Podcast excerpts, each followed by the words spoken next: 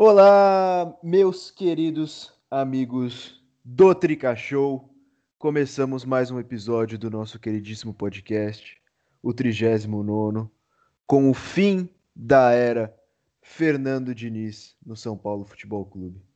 Nessa segunda-feira, depois da derrota por 2 a 1 um dia depois da derrota por 2 a 1 para o Atlético Goianiense, o São Paulo anunciou oficialmente a demissão do técnico Fernando Diniz. É, foram 74 jogos, 34 vitórias, 20 empates e 20 derrotas nessa trajetória que começou em setembro de 2019. Uma trajetória que começou com a classificação para a fase de grupos da Copa Libertadores de 2020, depois teve a eliminação dura para o Mirassol no Paulistão, nas quartas de final, a dura eliminação na fase de grupos da Libertadores, a dura eliminação para o Lanús na Copa Sul-Americana, depois um bom momento que levou o time à semifinal da Copa do Brasil, a liderança do, do Campeonato Brasileiro com sete pontos de vantagem, mas que termina agora de forma melancólica com a eliminação na Copa do Brasil e a perda da liderança do Campeonato Brasileiro, numa sequência de sete jogos seguidos, sem vitória, sendo seis no Brasileirão e um na Copa do Brasil contra o Grêmio. Raí também pediu demissão. Marcos Visoli, auxiliar fixo da comissão da Comissão Técnica do Futebol Profissional de São Paulo, assume interinamente a equipe, pelo menos nessa reta final do Campeonato Brasileiro, até a diretoria achar um novo treinador. Eu sou Vitor Boni e para falar sobre isso comigo está aqui Luca Chialini. E aí, Luca, tranquilaço? Salve, Veboni. Salve, galerinha aí do Trica Show. Tranquilo, não sei se eu tô feliz ou se eu tô triste, mas a gente vai discutir um pouco dessa sensação, né, que tá, tá duro torcer pro São Paulo. É, a gente foi iludido mais um ano. E seguimos sem título mais um ano. É isso. E Pedro Nascimento tá aqui também. E aí, Pedraço, tranquilo? Tranquilo é sempre uma palavra muito forte, né? Mas, na medida do possível, seguindo, foram dias intensos, né?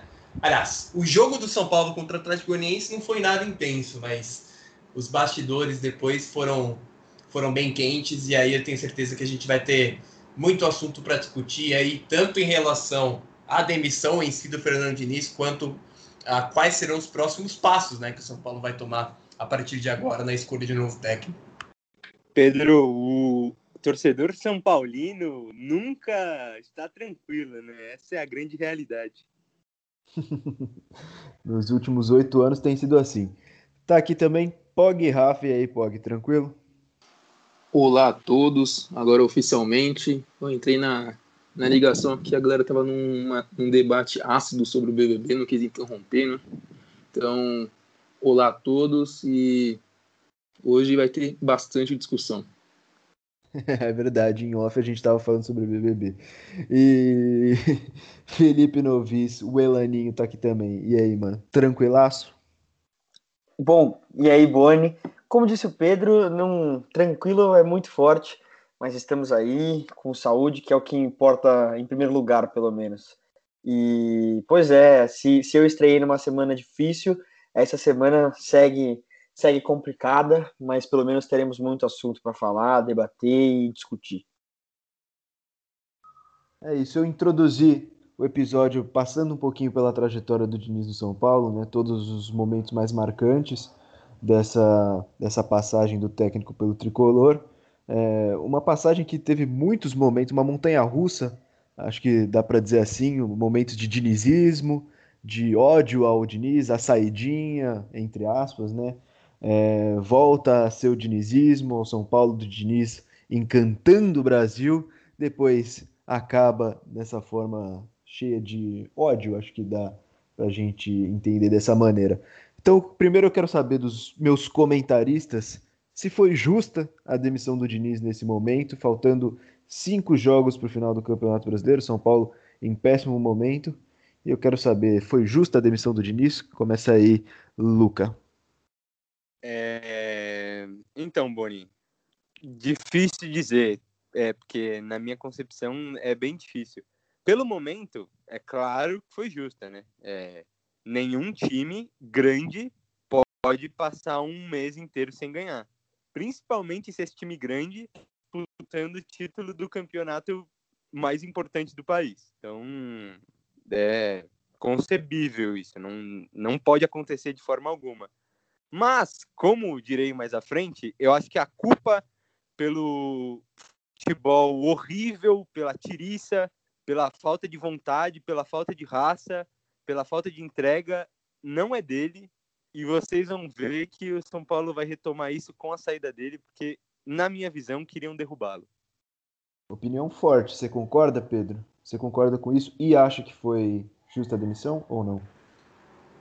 É, vamos lá, eu acho que o, a queda de desempenho do São Paulo dentro do, do, do campo, ela gira em torno de muitos fatores é, que vão, vão além é, do Fernando Diniz. O que eu acho que o Fernando Diniz tem culpa e tem responsabilidade nesse processo? É, um, falta de alternativas para que o São Paulo é, pudesse sair dessa fase de estagnação que se encontra faz algum tempo.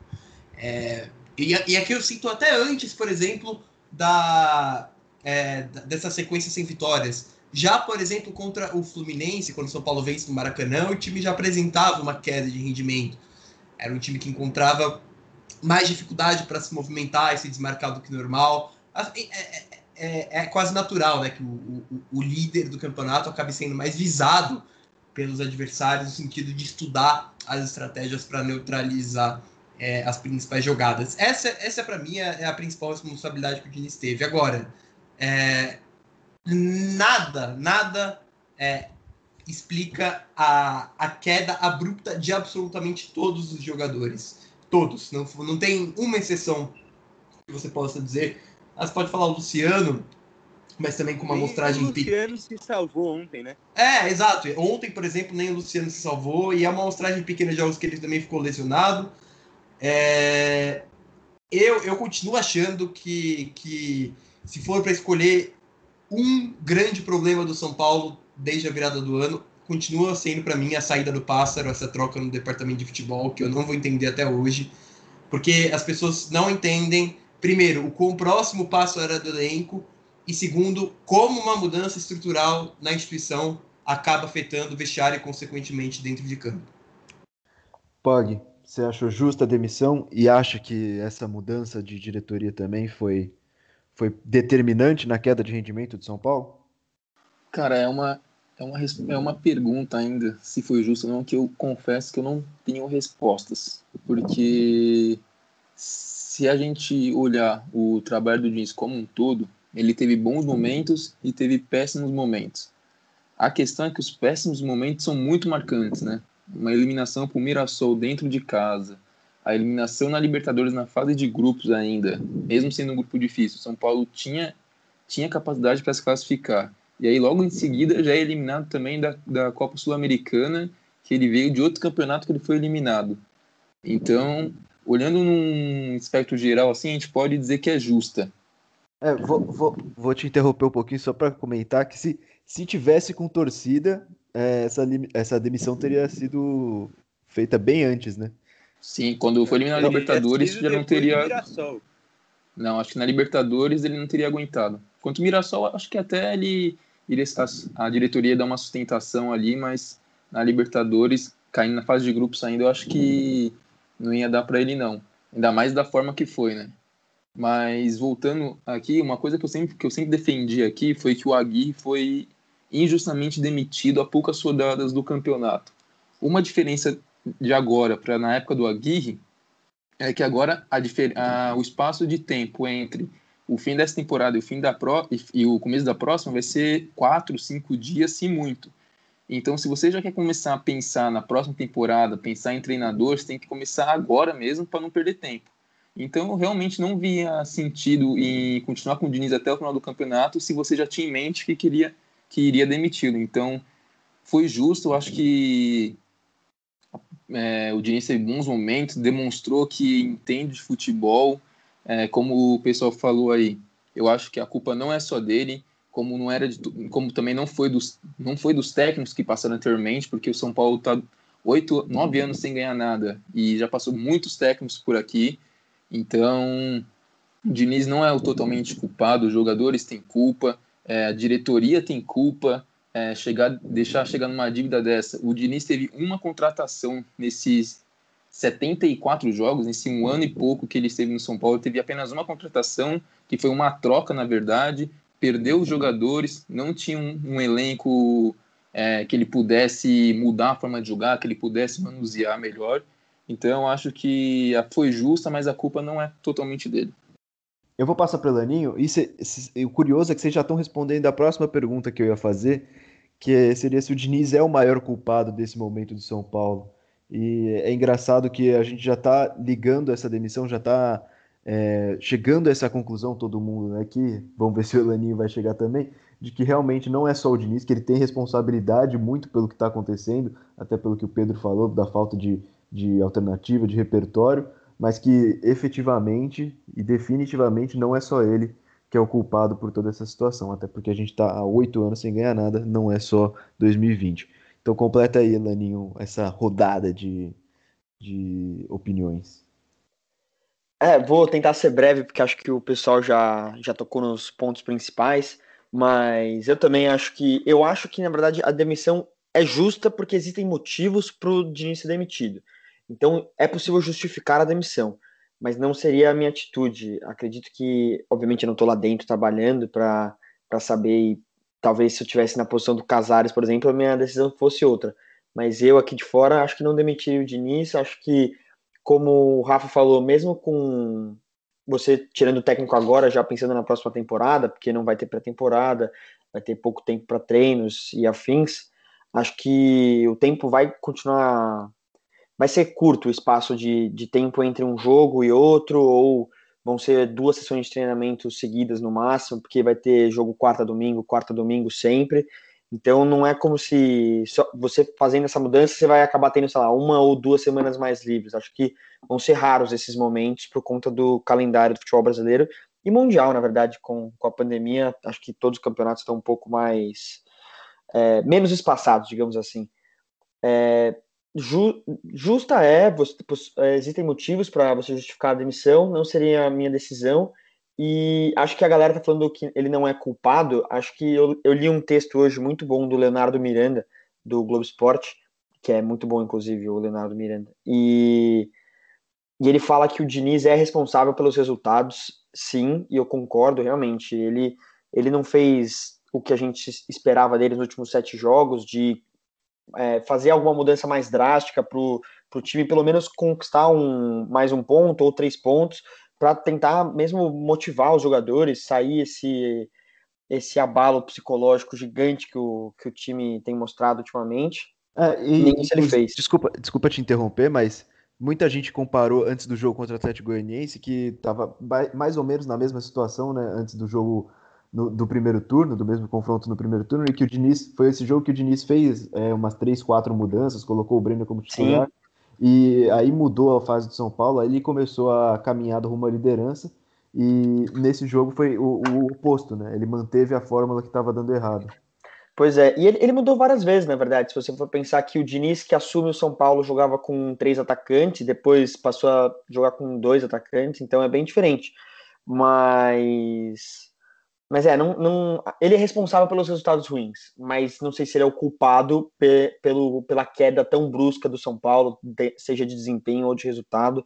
É, acho também que acho muito difícil apontar um culpado, né? Acho muito esse negócio de procurar um vilão no futebol, sempre tem que ter um vilão numa eliminação, um vilão em algum vexame ou algo assim. Acho muito complicado porque são, são muitos fatores que envolvem um jogo de futebol, um clube, então, acho muito difícil apontar um culpado, mas eu, eu apontaria talvez a, a nova diretoria como o principal responsável pelo, pelos resultados ruins do São Paulo, porque acho que eles não fizeram uma boa transição, é, já vieram com o discurso de, de mudar muita coisa, é, apesar do discurso, eles quiseram manter o Raí, porque acharam que, que ele ia, só ele lá ia ser suficiente, mas não foi. É, o Belmonte no lugar do Pássaro foi um erro gigantesco, pelo menos nesse primeiro momento, porque a temporada estava em curso e, como o Pedro falou, o elenco é, tinha uma relação muito boa com o Pássaro. Era o Pássaro quem, quem blindava o elenco mesmo. O time tinha salários atrasados, ninguém ficava sabendo, e se ficava, não era um problema para os jogadores. aí a comunicação depois da chegada do Belmonte piorou muito, é, e é normal até, o Belmonte não conhece o, os jogadores também, tava, tá começando agora a, no ramo do futebol, e, e aí foi tudo por água abaixo. Acho que os principais erros são da diretoria, mas o Diniz é responsável, sim, em, em diversos aspectos, principalmente técnicos e táticos, óbvio. Ô, Boni.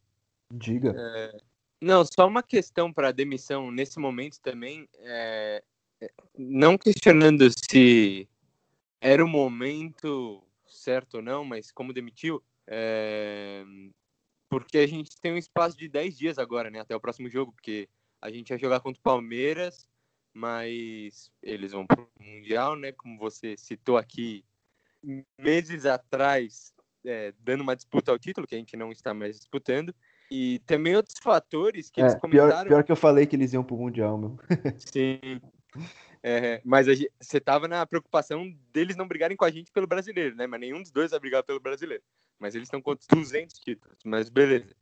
É, a questão da mudança, teve um comentário até na transmissão ontem, que falou: vai mudar e vai colocar quem? Quem, quem do Banco de São Paulo pode entrar para mudar? Ele entrar com quem? Com o Toró? Com o Trellis? Com o Tietê? Que não, não tem opção também, que foi uma questão que o Pog disse. E tem outra que levantaram que é a questão psicológica. Mas só para não me alongar muito, alguém que joga no São Paulo, desculpa, mas não pode sentir o psicológico. É, eles têm profissional voltado para isso, eles têm anos de carreira, teoricamente, Daniel Alves é o maior ganhador da história, é, já jogou em Barcelona, Juventus, então não pode acontecer isso. Não, eu acho que poder pode sentir o psicológico, mas o que, o que todo mundo tá batendo na tecla, o Daniel Alves, o Diniz, o Juan Fran, o Raí, todo mundo bateu na tecla da eliminação pro Grêmio na Copa do Brasil. De verdade, eu já falei aqui, eu não acho que uma eliminação pro Grêmio, assim, para um time grande, um time que tem tradição no torneio, em um torneio que a gente não tem tradição, possa ser sentida dessa maneira tão brusca, mas se for para ser sentida, no máximo dois jogos. Não, e se fosse para sentir, era para sentir a Libertadores, sentir a eliminação pro Mirassol. Agora, não pro Grêmio na Copa do Brasil, que os caras estão lá na semifinal, final todo ano. Todo ano. Não, não podia acontecer isso. E até tudo bem sentir o psicológico, mas é para um ou outro sentir o psicológico, e aí os outros vão ajudar, ou esses caras vão virar banco momentaneamente. Mas parece que é o time inteiro. Por isso que eu, na minha opinião, acho que teve alguma, algum problema interno que os caras queriam derrubar o Diniz. Por isso que é só por isso, por todos esses fatores que eu justifiquei, que eu acho que queriam derrubar. É, eu não sei. Eu não, eu não sei se alguém vai discordar de mim, mas eu não acho que a eliminação seja justificativa suficiente, plausível para essa sequência de seis jogos demonstrando um futebol pavoroso. Continuando aqui, eu queria pegar também não só o lado negativo de toda essa passagem do Diniz, das eliminações duras, sofridas que tiveram nesse ano de 2020, nessa temporada de 2020 barra 2021, né? É, da perda da liderança, com uma, uma vantagem gigantesca na, na, frente. Mas eu queria saber de vocês, o que, que vocês acharam que é o, o, le... que o Diniz deixa de legado, de ponto positivo? É, o uso da base, é, um estilo de jogo que pode ser desenvolvido por outro técnico. O que, que vocês acham que pode ser o legado do Diniz no São Paulo depois dessa demissão? Começa aí, Pog. Ah, eu acho que o uso da base, para mim, acho que pode ser o maior diferencial dele dos outros técnicos, porque como eu já falei, o Diniz foi o jogador, foi o jogador, não, desculpa, o técnico que teve, as, teve uma contratação só em, em, um ano e seis meses, mais ou menos, que ele ficou no comando do São Paulo. Ele teve apenas um jogador contratado, que foi o Luciano. É, com esse cenário, ele se viu é, obrigado né, a usar a base, né, apostou em jogadores que passar pela base que já estavam meio queimados com a torcida, assim, entre aspas, que a gente sabe que a torcida de São Paulo não tem muita paciência, é, apostou no Paulinho Boia, apostou no, no Toró de vez em quando, apostou no. voltou a dar. deu mais um voto de confiança ao Brenner, o Brenner entrou, respondeu, colocou o Diego na, na zaga, que por um momento foi o nosso melhor zagueiro na temporada, depois caiu, mas foi também um bom achado do Diniz o Luan ali no meio de campo, que foi por muito tempo também, ainda é na verdade, o termômetro do São Paulo, a balança da equipe. Então a, a base, como o Diniz usou a base, mostra para o próximo técnico, para os futuros técnicos, que o São Paulo tem muita coisa boa ali dentro, no dentro de Cotia e que pode apostar neles para é, compor elenco. Claro que tem que fazer contratação de jogador experiente, jogador para dar mais profundidade para o elenco, mas nesses, nesse momento de crise financeira que o São Paulo passa, é sempre bom saber que você pode contar com a base. Basta a gente olhar também para outra equipe paulista aqui, que é o Santos, né? Que sai ano entra ano, tá sempre postando na base e nesse ano chegando até a final da Libertadores. Perfeito, Elaninho, o que, que você acha? Cara, eu acho que o principal legado do Diniz vai depender muito do próximo treinador também. É, tenho visto, obviamente, quando um treinador é demitido, surgem diversas especulações, tanto parte da imprensa ou por parte da torcida. Tem torcedor que fala, ah, eu quero um treinador com estilo tal ou com estilo X, ou eu gosto daquele treinador lá. Às vezes a pessoa nunca nem, nem viu, só sabe, só sabe que tal treinador era de um time que ganhou do outro, ou que é de tal nacionalidade, mas não sabe como o cara trabalha. Mas vai depender muito. Se for um, um um treinador que goste de, de um estilo um pouco mais direto, de, de ligações diretas, é um time rápido pelas pontas. Acho que o, o, o Diniz não vai ter muito legado nisso, né? Porque o Diniz jogava com pontas quando tinha o Anthony, né? E ainda era o Vitor Bueno na ponta esquerda, que, é, com todo respeito ao Vitor Bueno, mas não dá para ele ser ponta, né? Ele não tem nem intensidade nem velocidade para isso. É, assim, com, com, a perda do Anthony, ele mudou para um 4-4-2 com o Sara e o Igor Gomes. E aí foi um time que mais encaixou dele, um time que tocava bem a bola, que aglomerava pelos, pelos lados do campo. Era o único lugar no mundo que você podia aglomerar, que era nos lados do campo do time de São Paulo. E, e aí trocava passes rápidos e, e se for um time que faça mais ligações diretas, acho que não vai servir de muita coisa, não. É, individualmente falando, acho que o Luciano, querendo ou não, o Everton já estava muito de escanteio no São Paulo, é, ficava na reserva, raramente entrava nos jogos. Quando entrava também não fazia nada demais, não era. Foi, tava longe de ser aquele Everton que a gente viu no primeiro turno do Brasileirão de 2018. Bem longe. Bem longe. E, e o Luciano, eu critiquei a contratação dele, sei que muita gente aqui também deve ter é, criticado, a galera que tá ouvindo a gente, mas, pô, foi um achado, foi uma troca e foi totalmente mérito do Diniz. Isso. O Diniz trabalhou com ele no Fluminense, falou viu uma oportunidade de, de mercado, pediu e, e trouxeram e imediatamente foi muito rápido até não é, é difícil esperar que um, que um reforço no meio da temporada produza tanto assim em tão pouco tempo. Então talvez seja o principal legado. Acho que a melhora do Arboleda com, com jogando com o pé tipo, talvez com o novo treinador ele não ele passe a, a ser menos utilizado com, com a bola. Mas querendo ou não, ele é jogador de futebol, ele vai precisar estar com a bola em algum momento para achar um passe ou outro. E acho que a melhora com o pé passa muito pelo Diniz também, do período que o Arboleda ficou fora, pelos, pelos erros extra-campo. E acho que ele entendeu o que o Diniz queria, tanto que na final, no final do, do período Diniz no São Paulo, quando ele fazia a troca de tirar um zagueiro para pôr um meia, ele sempre tirava o Bruno Alves, não Arboleda. Acho que isso talvez seja também um algo que o Diniz deixa para o São Paulo. Ótimo. Pedraço?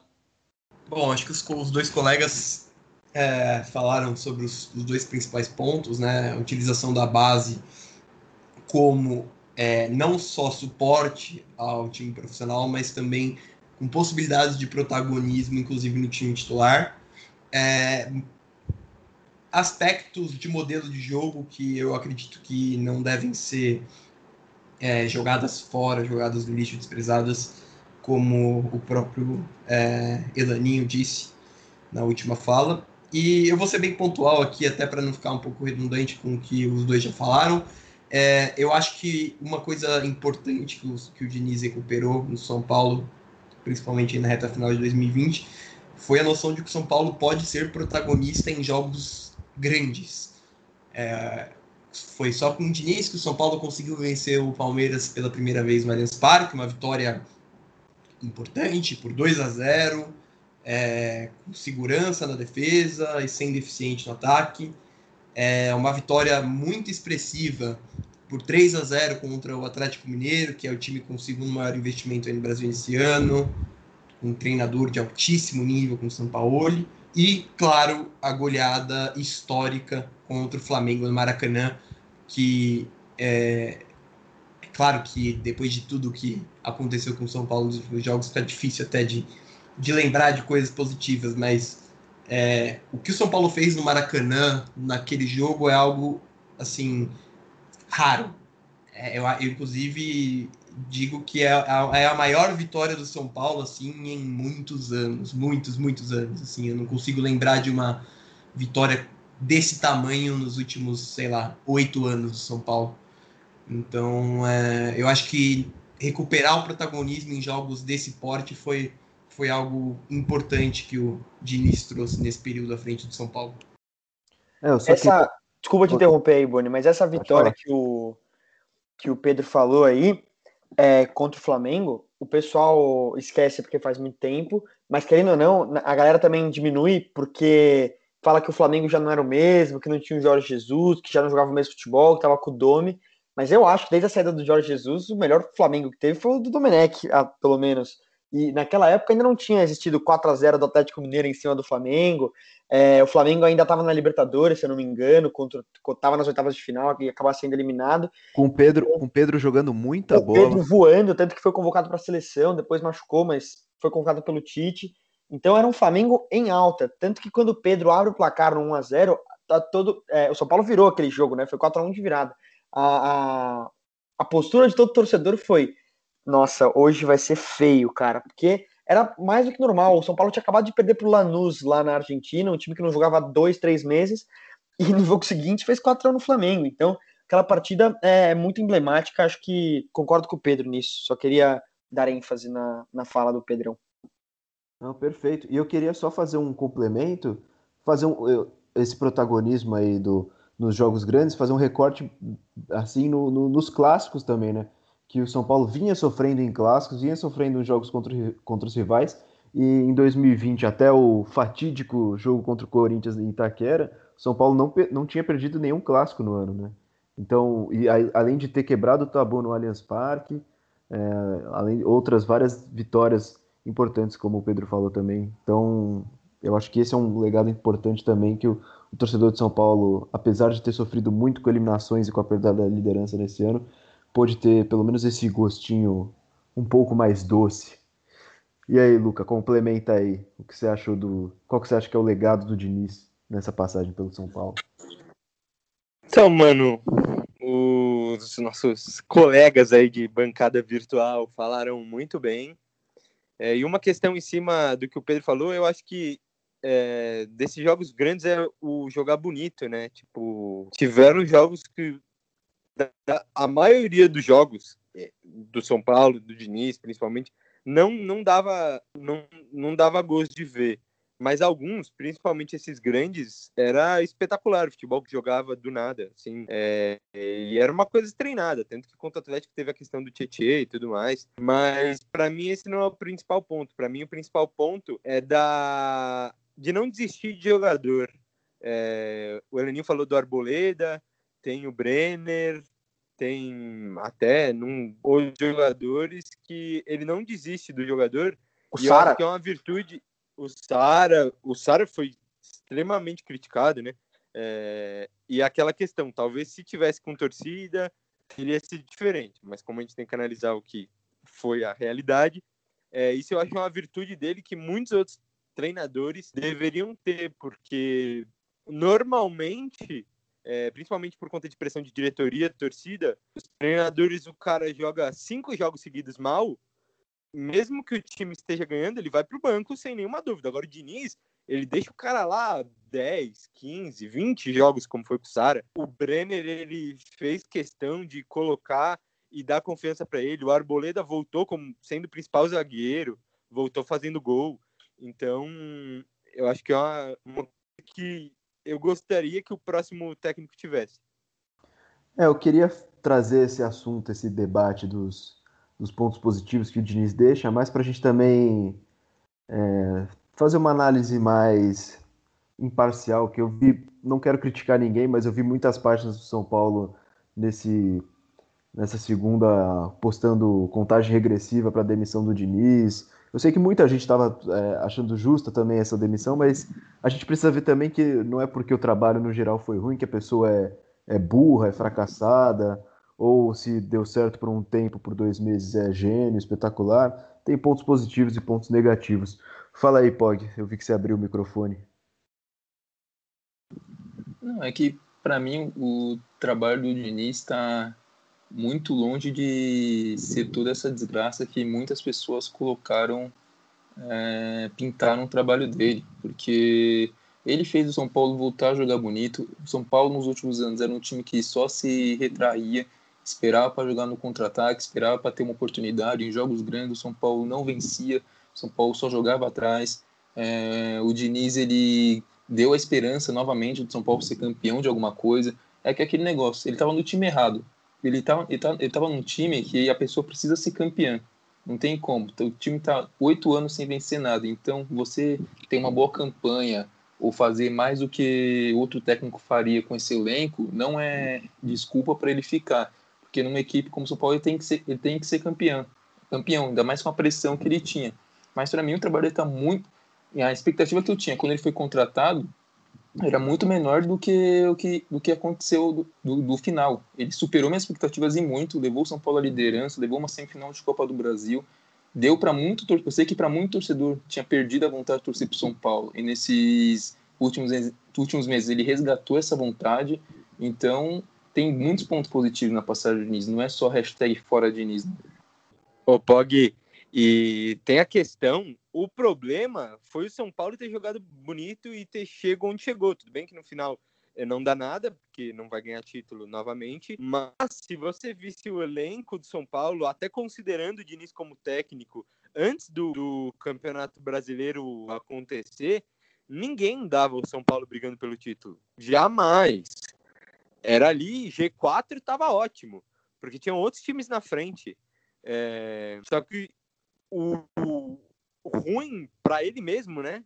É, foi ele ter chegado ao topo e depois ter toda essa queda. Até quando saiu o, o sorteio dos confrontos lá da Copa do Brasil, quando eu vi o Flamengo, a, tudo bem que a gente tem essa questão com o Flamengo de conseguir ganhar, mas era um negócio que a gente não imaginava ser como foi, ganhar os dois jogos, tudo mais. E o Diniz que conseguiu isso, foi com treino dele, foi com tática dele que o São Paulo conseguiu, graças ao grande desempenho dos atletas dentro de campo, afinal são eles que é, jogam, mas tem muito mérito dele, então tá certíssimo na, na sua análise. É, eu nem cheguei a comentar, mas achei justa a demissão, não só pelos resultados da temporada, né, que foram bem abaixo do esperado, contando as eliminações, mas principalmente porque nesse recorte de, dos últimos seis jogos parecia não haver muita reação. Mas o que eu queria passar é que eu acho que dá para tirar pontos positivos dessa passagem. Então vamos lá, depois que o São Paulo anunciou que o Diniz foi demitido, que o Raí pediu para sair, pouco depois o Casares deu uma coletiva e alguns pontos importantes aqui, vou listar só uns tópicos que ele, que ele falou. Ele assumiu a culpa também, é, disse que a diretoria assume a culpa, não falou exatamente pelo que, se foi pela mudança da, de, da tirada do pássaro, ou por qualquer outra coisa, mas ele disse que a diretoria atual tem um pouco de culpa, proporcionalmente pelo tempo que está no comando do São Paulo, que vai já acabou de completar um mês. É, falou que a procura, detalhou um pouco sobre a procura do próximo treinador, que tem que ter DNA de conquistas, que tem que ser dentro do orçamento e que não tem preferência por estrangeiro. Disse que não tem preferência por estrangeiro, que pode ser brasileiro, argentino, europeu, que o que importa é ser um bom profissional. E a gente pediu no Instagram para vocês sugerirem alguns nomes que vocês querem ver no comando do São Paulo, e eu separei esses nomes e mais alguns que surgiram no noticiário que podem ser sondados ou pode aparecer alguma coisa em relação a eles. Então eu vou falar esses nomes e eu quero que vocês comentem o que vocês acham e qual é o nome preferido de vocês para assumir o São Paulo agora. Ó, os que apareceram, Aguirre, André Vilas Boas, que já teve, esteve próximo de comandar o São Paulo em 2012, ele até falou sobre isso em uma entrevista recente ao TNT Sports BR. É, Rogério Ceni, que está no Flamengo, o Miguel Angel Ramírez, que supostamente tem um acordo verbal com o Internacional depois dessa temporada. Lisca Doido foi um nome que apareceu entre torcedores. E Thiago Nunes, que segundo a Priscila Senhorões, que segundo a Priscila Senhorães do TNT Sports, também foi sondado pelo São Paulo, mas a preferência é por estrangeiros. O que, que vocês acham desses nomes? Quem é o nome principal? Quem que deveria comandar o São Paulo na próxima temporada? Pedro, diga aí. Só antes dos amigos comentarem, eu queria saber cadê o nome de Abel Braga aí nessa lista. Ninguém comentou de Abel Braga por enquanto. O clube, o clube do vinho não tá, não tá participando do nosso Instagram, eu acho. não, é, é uma brincadeira, mas é, é muito estranha essa história do Inter, né? Os caras provavelmente vão ser campeão e eles têm acordo com outro técnico. Então é um nome que talvez, se o Ramires realmente for para lá, o Abel vai estar no mercado como atual campeão brasileiro, provavelmente. Então, mas eu não sei se ele vai estar no mercado, né? Eu não, eu não sou a favor da contratação do Abel Braga, mas porque tem muita gente falando que ele se aposentaria em alta, né? Calaria a boca dos críticos, é, daria a volta é. por cima, pegaria um, um, todo mundo desacreditando dele, até pelo começo ruim que ele teve no Inter, e de repente nove vitórias seguidas, líder, é, campeão brasileiro depois de é, quantos 30 anos? 30 e poucos é, anos, acho. Não, não sei. E então acho que se eu fosse se eu fosse Abel Braga, depois de tudo, dos trabalhos que ele teve no Flamengo, no Vasco, no Cruzeiro, e se eu acabasse com o Campeonato Brasileiro, por tudo aposentava que ele em alta. Futebol, o que aposentava na hora. E aposentava ainda falando, e vocês acharam que é, vocês acharam que eu, que eu era ruim, né? Então fiquem com essa aí. Isso aí aposentava é mandando um belo chupa, né? Vocês vão ter que me engolir. ah, faz, faz bastante sentido realmente, até porque essas nove vitórias que você falou é a maior sequência da história do brasileiro e ele já teve sete passagens pelo Inter, se eu não me engano, né? Então seria uma belíssima para ele. Gosta pouco de Porto Alegre. Mas fala aí, Pedro, o que você acha desses nomes e qual que é o seu nome ideal? Eu vou só começar com parênteses, é, falar o quão vazia de substância e contundência eu achei a entrevista do, do Casares. Acho que é um, é um cara que está começando agora, é difícil a gente é, ter uma avaliação mais, mais precisa, mais profunda, mas é, impressiona como é um é o típico gestor né que está tão em tão em voga hoje no mundo. O cara cheio do, dos termos do business e que no final das contas acaba tendo um discurso estéreo e sem, sem nenhum conteúdo relevante. Mas falando sobre, sobre a questão do técnico em si eu já vou eu vou ser bem direto. É, a, o meu nome seria o Thiago Nunes. É, eu eu tenho quatro pontos de, de, de defesa do Thiago Nunes. É, eu acho que, primeiro, ele não representa uma ruptura total com o modelo de jogo do Fernando Diniz, que eu acho que é algo importante, considerando até tudo que a gente já disse aqui em relação ao legado. Tanto é que ele, ele mesmo substituiu o Diniz no Atlético Paranaense em outro momento. Ele é um cara flexível, ou seja, é, se o time precisa construir o jogo a partir da posse de bola, através da troca de passes, é, ele faz mas se a equipe, de uma certa forma, precisa ser mais reativa, é, mais compactada no seu campo e sair em velocidade, ele também sabe armar esse time. Ele também consolidou os jovens no Atlético Paranaense, né? É, Renan Lodge, Bruno Guimarães, foram caras que chegaram num nível absurdo jogando com o Thiago Nunes e pode dar também continuidade a esse trabalho interessante que o Diniz fez com os jovens. E, claro, títulos de peso nos anos anteriores, há pouco tempo em cenário brasileiro. Né? Uma Sul-Americana com o Atlético Paranaense, muito relevante, e depois uma Copa do Brasil, que foi algo incrível para o time do Paraná. Então, é, o, o Thiago Nunes seria meu nome, até, até falando em termos financeiros, porque certamente receberia um salário muito menor do que qualquer outro desses técnicos estrangeiros que foram citados né, na, por você e pela, pela mídia e, e torcedores ao longo do dia. E também aproveitar para falar que eu acho uma viagem cogitar treinadores como André Vilas Boas, porque a gente não sabe exatamente quanto que o, o Vilas Boas é, ganha, mas certamente é muito maior do que o teto salarial que o São Paulo poderia ter no momento, até porque receberia em euros. Né? Então, eu, esse é, o, é, é, a minha perspectiva no momento em relação ao futuro treinador do, do São Paulo.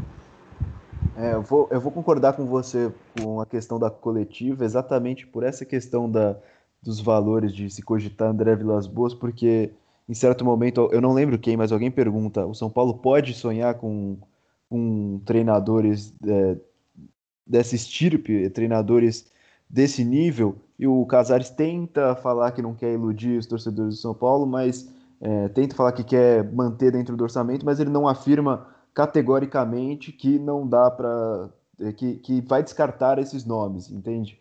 Então, essa é uma parte que eu senti que faltou do Casares. Falou: ó, seguinte, vamos manter os pés no chão, que treinadores europeus como André Vilas Boas não estão é, dentro do, do orçamento do São Paulo. É... Quero passar a palavra agora para alguém. Luca, fala aí sobre esses nomes.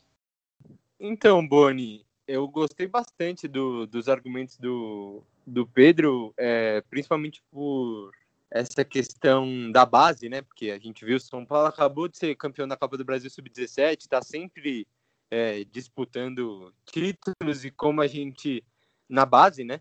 E como a gente sabe que alguma da no, das nossas peças de base que agora são profissionais e são titulares provavelmente tem que ser vendida por conta do caixa. É... Então, alguém que saiba trabalhar a base é, seria bastante interessante. E eu acho que o Ramires tem, tem desse, dessa linha também, né? Ele fez um trabalho bem bom no Independente do Vale. É, apesar dele ser é, europeu, ele já estava no mercado sul-americano. Então, acho que a questão salarial não seria um problema. A meu ver, não sei é, quanto ele iria receber no Inter nesse acordo, teoricamente, que tem. E gosto bastante do estilo de jogo, ele fez meio que uma revolução lá no, no Del Valle, conseguiu belos resultados, inclusive um recente que a gente lembra bem, um pouco antes dele sair a goleada de 5 a 0 no Flamengo. É... Então me agrada. E o outro, que é mais pela seria pelo universo, pelo destino assim, que eu acho que é o Rogério Ceni.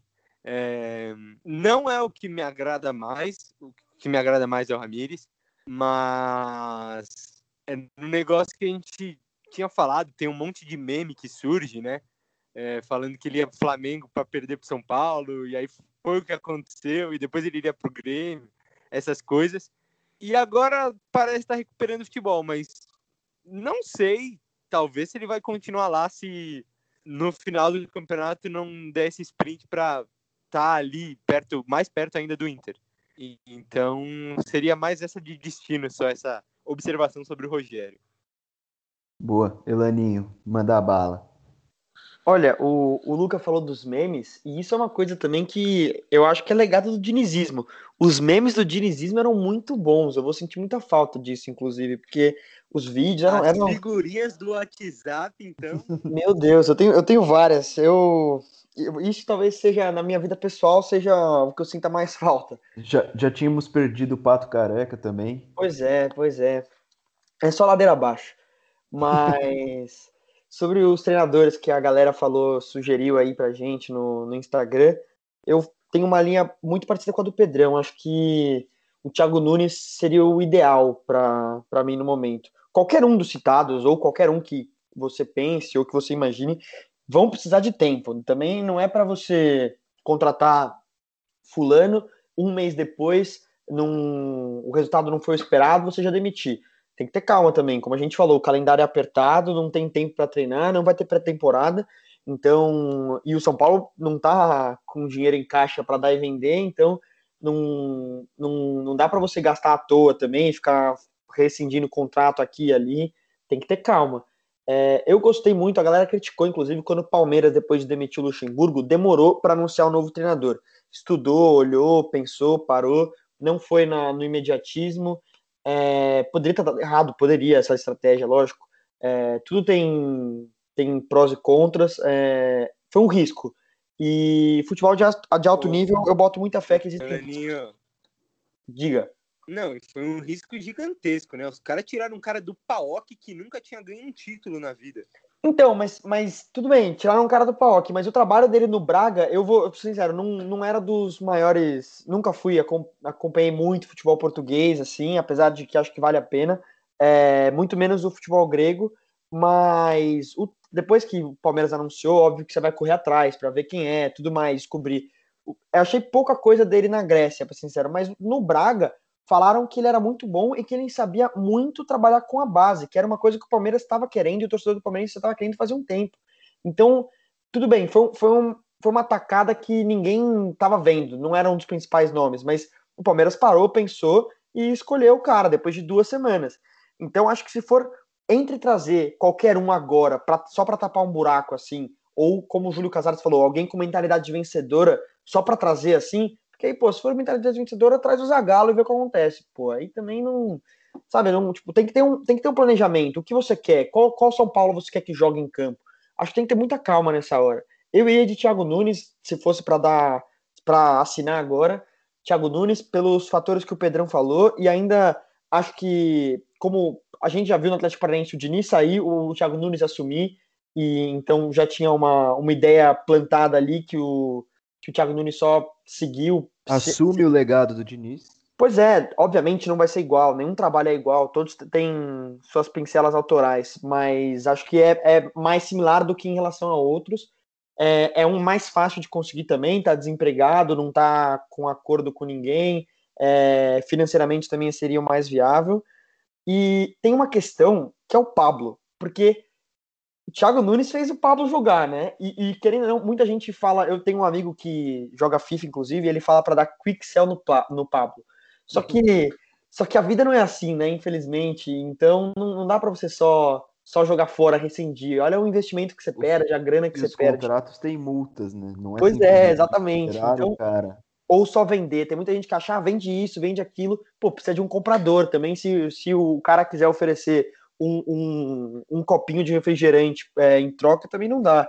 Então, talvez se ele pudesse recuperar o Pablo, seria muito bom para São Paulo, até mesmo para ter é, para ter briga por posição, porque hoje Luciano e Brenner são, é, obviamente que eles, principalmente ultimamente só o Luciano, mas o Brenner entregou muito já, eles entregam, mas se eles ficarem acomodados, é bom ter alguém brigando por espaço ali, né? Então, para ter o Pablo pelo menos bem no banco, entrando e fazendo o golzinho aqui ou ali, seria importante. E mas eu acho que a, galera tem um problema com o Thiago Nunes, que é o trabalho dele no Corinthians, que não foi bom. É, mas não é porque o trabalho dele não foi bom que significa que ele, que ele é ruim, que ele é horroroso, que ele não presta, fracassado. Acho que o pessoal é muito. A galera tem memória curta, né? Acho que não faz tanto tempo assim que o Thiago Nunes fez um baita trabalho no Atlético Paranaense. É, 2019, né? Ele tava, tava lá. Então, acho que tem que avaliar, avaliar, os contextos também, como foi o Corinthians que ele assumiu. Ele queria fazer uma revolução no Corinthians, né? E tinha alguns jogadores que não, não se mostraram dispostos a isso, não queriam mudar os vícios, os vícios futebolísticos que tem ou tinham, não sei. E, e acabou que não deu certo. Mas acho que no São Paulo ele, te, é, ele tende a dar mais certo do que, ele, do que quando ele chegou no Corinthians. E ele pode ter aprendido com os erros dele no Corinthians, né? Em um clube Sim. de massa, de mais tradição. Claro, por exemplo, não? aquela história do, do almoço foi a maior furada. A, a planilha, planilha não, a cartilha do Cássio, né, também. Teve, do é. Cássio, é. Então, pode ter. Pois é. Então... Veremos, veremos. Vai que ele pinta por aí. Pog e Rafa, o que, que você acha? Então, eu não tenho um nome certo para dar, então eu vou por dois caminhos aqui diferentes. Eu acho que pensando com a diretoria do São Paulo, eu também falaria falaria e, e teria como objetivo trazer um, um técnico estrangeiro, porque eu acho que a torcida ela teria muito mais paciência, é, aliviaria uma pressão do, dos ombros da diretoria, do, da diretoria do São Paulo trazer um técnico estrangeiro porque muitas pessoas teriam um pé atrás, teriam um pé atrás no bom sentido, é, esperariam um pouco mais antes de criticar, antes de começar já a pedir demissão, a pedir resultados. Eu acho que um técnico estrangeiro traria um pouco mais de paz ao, ao ambiente do São Paulo. Enquanto trazer um técnico brasileiro já conhecido aqui no nosso cenário, como por exemplo Thiago Nunes, que foi muito falado aqui, eu acho que, um, que trazer o Thiago Nunes seria um nome muito forte que aumentaria ainda mais uma pressão, seria mais ou menos como colocar um novo Diniz dentro do São Paulo, porque é mais um técnico que em time em times paulistas, em times grandes aqui da capital, São Paulo não fez um bom trabalho na oportunidade que teve no Corinthians. É, a gente entende que o elenco do Corinthians, como do São Paulo, também não é um elenco grande, um elenco forte. Então, acho que no São Paulo também ter, a, teria dificuldades. Então, acho que esse seria um. Acho que o Thiago Nunes é o principal nome que chegaria com mais pressão, assim, se fosse contratado. Então, se eu pudesse apostar em um nome, eu acho que seria algum dos estrangeiros mesmo. É, a diretoria ia ter que se redobrar aí, se remexer para achar uma forma de pagar o salário dele, seja com patrocinadores, seja de alguma forma, mas eu acho que eles vão evitar ao máximo trazer um técnico brasileiro. A não ser que o técnico brasileiro seja o Rogério Ceni. Aí é outro caso, mas para trazer o Rogério Ceni, a gente teria que pelo menos esperar até o fim do Campeonato Brasileiro para saber se ele continua ou não no Flamengo. Boa. Eu ainda queria falar mais da coletiva do Casares, mas eu acho melhor deixar para outro episódio, até porque tem uma frase que eu achei tenebrosa sobre Daniel Alves, que eu vou deixar para a gente falar depois, porque talvez ele saia. A gente pode fazer um episódio só sobre Daniel Alves, que acho que vai render bastante. Agora, antes de terminar essa discussão, só queria saber de vocês, rapidinho, um nome que vocês ou não suportariam ver no São Paulo ou acham que não encaixa de jeito nenhum. O meu, por exemplo, é Felipão. Mas não sei, né? Do jeito que tá os últimos anos, vai que ele aparece aí também. Então, lá, rapidinho, um nome que você não acha que se encaixa ou não suportaria ver no São Paulo, Luca. O meu é Daniel Alves. Como não técnico? Su...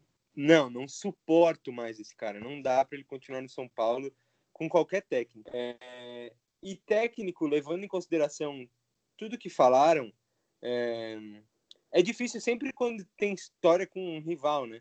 É... O Thiago Nunes, por exemplo, não tem história, mas estava recentemente lá, não construiu algo e tudo mais.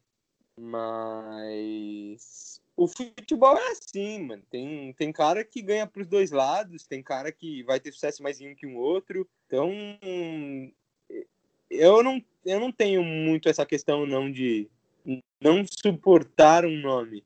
É, vai ter uns, igual a gente citou aqui, que eu vou gostar mais, outros menos. Mas eu acho que tem que deixar os caras trabalharem. É uma coisa que no futebol de fora os caras deixam trabalhar anos e anos e anos e dá resultado. Nítido isso. É, o Liverpool é uma prova disso. Mas aqui é diferente, né? Então é um cara que venha para dar resultado nesse no Paulista. Tem que ganhar o Paulista, que começa daqui um mês, sem pré-temporada com quatro dias de descanso, que vai ser a pré-temporada. Então, tipo, tem que ser um cara que tenha cabeça também. É, eu não quero caras que, tipo, começo de carreira, mas nenhum desses que a gente discutiu é, tipo, tão cru assim. Fugiu da resposta. Pode. É, o Lucão ficou em cima do muro. Hum. É... Ah, antes de eu só citar esse técnico, eu queria falar que eu, falei, eu citei o Rogério Ceni, que aí seria outra história. Eu acho que o Renato Gaúcho, que eu acredito que não vai sair do Grêmio nesse final, nessa final de temporada, também seria outro nome que agradaria boa parte da torcida. Pelo menos me agradaria. É, e até que eu não, não é que eu não suportaria, mas eu acho que não é o momento, que ele ainda não tem bagagem para ser técnico do São Paulo, que sofreria muita pressão, que teria vida curta no elenco. Eu já vi algumas pessoas citando o nome dele por aí, é o Lisca. Eu acho que ele não teria vida longa no São Paulo. Porra, Elaninho. Puta, ô Bonão, Bonão. Oi. Só deixa eu voltar rapidinho, porque você falou desse, você falou tantos nomes lá atrás que eu não citei. Gosto muito do Lisca. Ele é, ele é ousado e eu gosto. Só isso. Boa. Elaninho. Olha, é, tem alguns nomes que eu não suportaria no São Paulo, que eu ficaria bem, bem desapontado. Possesso. Bem possesso, cara. É... Mas antes de tudo, só falar que o legal do Trica Show, pelo menos que eu acompanhava antes de entrar aqui, é que a, a gente pode ter opiniões diferentes, mesmo assim conversar de boa, como deve ser sempre no futebol, e falando sobre, sobre tudo, na verdade. Você pode ser discordar, desde que não seja uma, uma babaquice ou, ou um crime, você pode discordar e falar tranquilamente sobre. Mas, cara, eu vou conseguir dar uma opinião totalmente contrária da do Lucas, assim, porque eu, eu acho que Daniel Alves é muito importante. É... E gostaria dele, não como técnico, óbvio, mas gostaria dele continuar na equipe. Espero que no próximo episódio, se a gente for falar dele, que ele não saia. E, e treinador, ele falou que não tem nenhum que ele detestaria, algo do tipo. Eu tenho vários, cara. Para falar só um, você falou Felipão, né? Eu, eu vou de. Eu vou de. Tem, cara, tem tantos, mas eu vou de Mano Menezes. Mano Menezes eu não suportaria ver no São Paulo, ainda Quanto mais depois ódio do. no coração, Helena. Não, foi uma boa. É uma Cara, boa. é que depois do episódio ainda com, com o- no Bahia, naquele jogo Gerson. Bahia e Flamengo, com o Gerson, acho que seria. Pelo, pelo aspecto futebolístico, já não encaixaria no, no atual São Paulo. Eu, eu, pelo menos vejo assim. E depois disso, hein, então não, não tem não tem como trazer um cara desse. Boa resposta. Acho que dá, acho que dá pra gente fazer um episódio só de Daniel Alves. Talvez na próxima semana, se nada de muito impactante acontecer, se São Paulo não anunciar o Messi, sei lá. Tem que trazer o Tantan para esse episódio, hein? o, a vinheta de, de início vai ser um tantã. Vai ser o Adriano Imperador tocando Tantan. É, Pedraço, fala aí, responde pra gente fechar.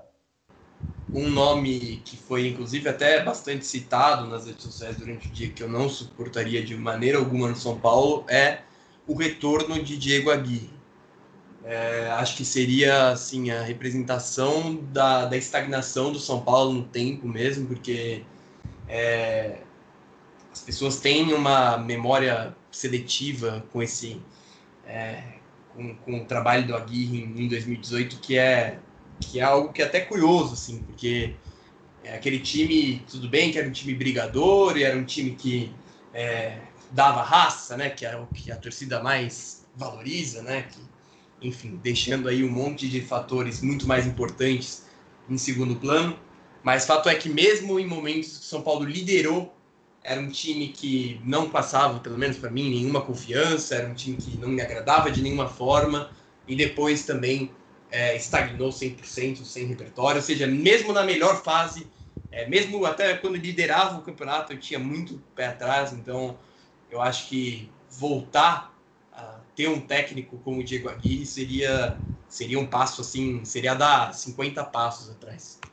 Ô Pedrão, o que eu não entendo é que tem gente que. Eu, eu até critiquei quando, quando a Gui saiu, eu também acho que não deveria ter saído na, naquele momento, mas o que eu não entendo é que tem muita gente que, que criticou, pediu a saída do Diniz porque só tinha um esquema tático, não sabia mudar a equipe, só sabia jogar de uma forma, e, e, e agora pede a volta do Aguirre, sendo que o Aguirre, quando perdeu o, o João Rojas e o Everton, continuou jogando com dois meias abertos, sem ter quem jogar na, na- nas laterais, teve que jogar o Reinaldo de, de meia esquerda, então eu não consigo entender esse pessoal, mas tudo bem, vida que segue.